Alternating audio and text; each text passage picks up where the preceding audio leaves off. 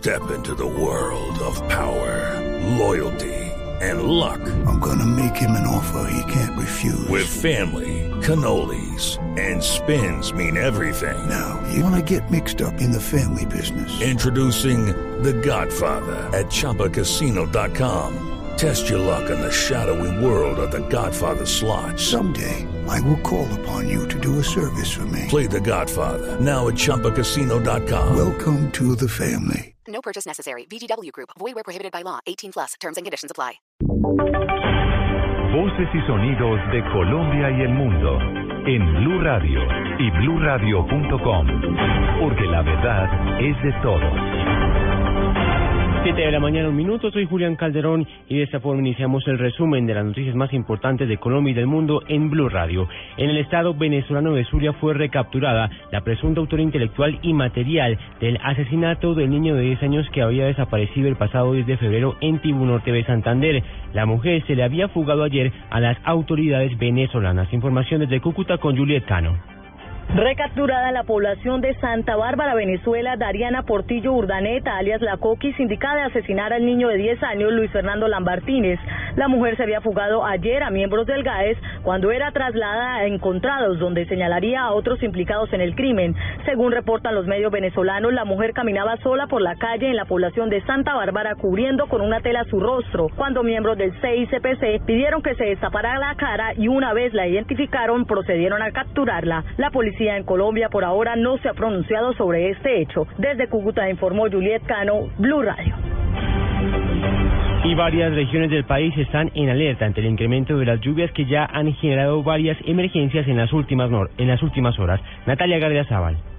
De acuerdo a los pronósticos del IDEAM, en la mañana de hoy se presentarán lluvias que estarán concentradas en el oriente del país, especialmente en los departamentos de Guainía y Amazonas.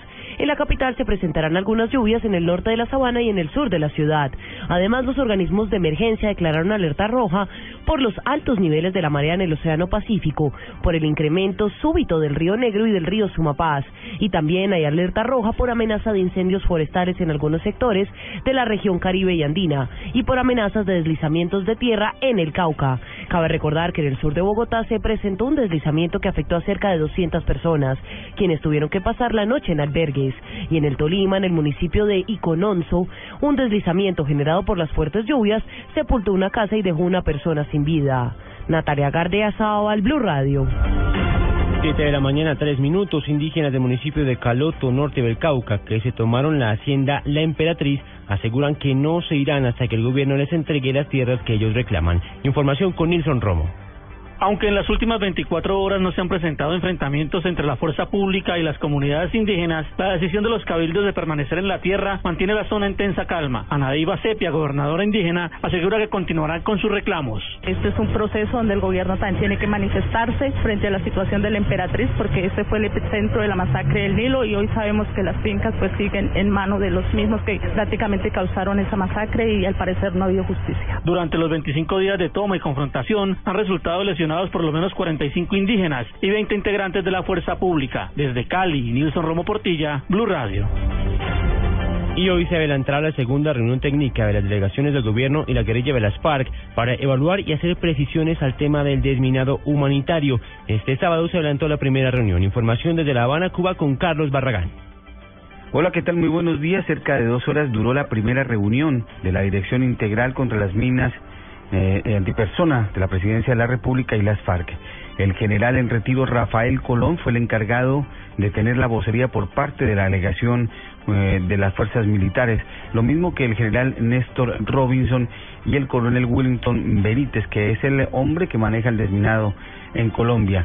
Por parte de las FARC estuvieron en esa reunión Iván Márquez, Carlos Alberto Lozada y Fabián Ramírez. El objetivo va a ser determinar un pueblo de Colombia, seguramente será en Nariño o en el departamento de Antioquia, en donde comenzará el desminado, una labor que buscará ante todo prevenir a la población civil de cualquier tipo de atentados.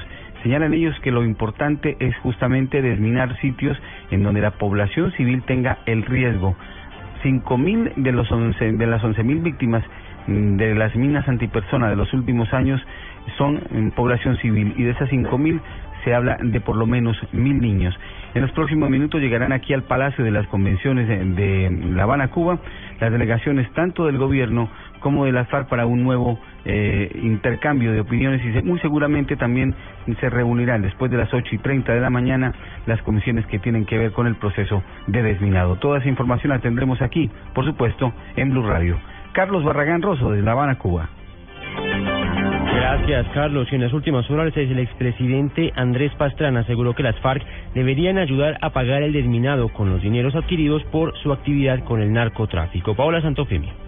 Luego de que se diera inicio en La Habana, Cuba, sobre un punto crucial en el proceso de paz, es decir, sobre el desminado en Colombia, el expresidente Andrés Pastrana se pronunció al respecto. Aseguró que deben ser los propios guerrilleros quienes ayuden a realizar el desminado, así como aportar el dinero. El desminado puede costar, algunos hablan de 100, 150 millones de dólares, otros deben, hablan de que se puede llegar a los 300, 400 millones de dólares. Entonces es un tema que hay que ver de dónde van a salir los recursos, porque no es que simplemente la, FARC nos muestre dónde es que ellos han minado este país, sino cómo ellos deben aportar desminando y también aportando recursos para eso. Andrés Pastrana aseguró que los miembros de las FARC, con el dinero que han adquirido como consecuencia del narcotráfico, pueden pagar el desminado en todo el territorio nacional. Paola Santofimio, Blue Radio.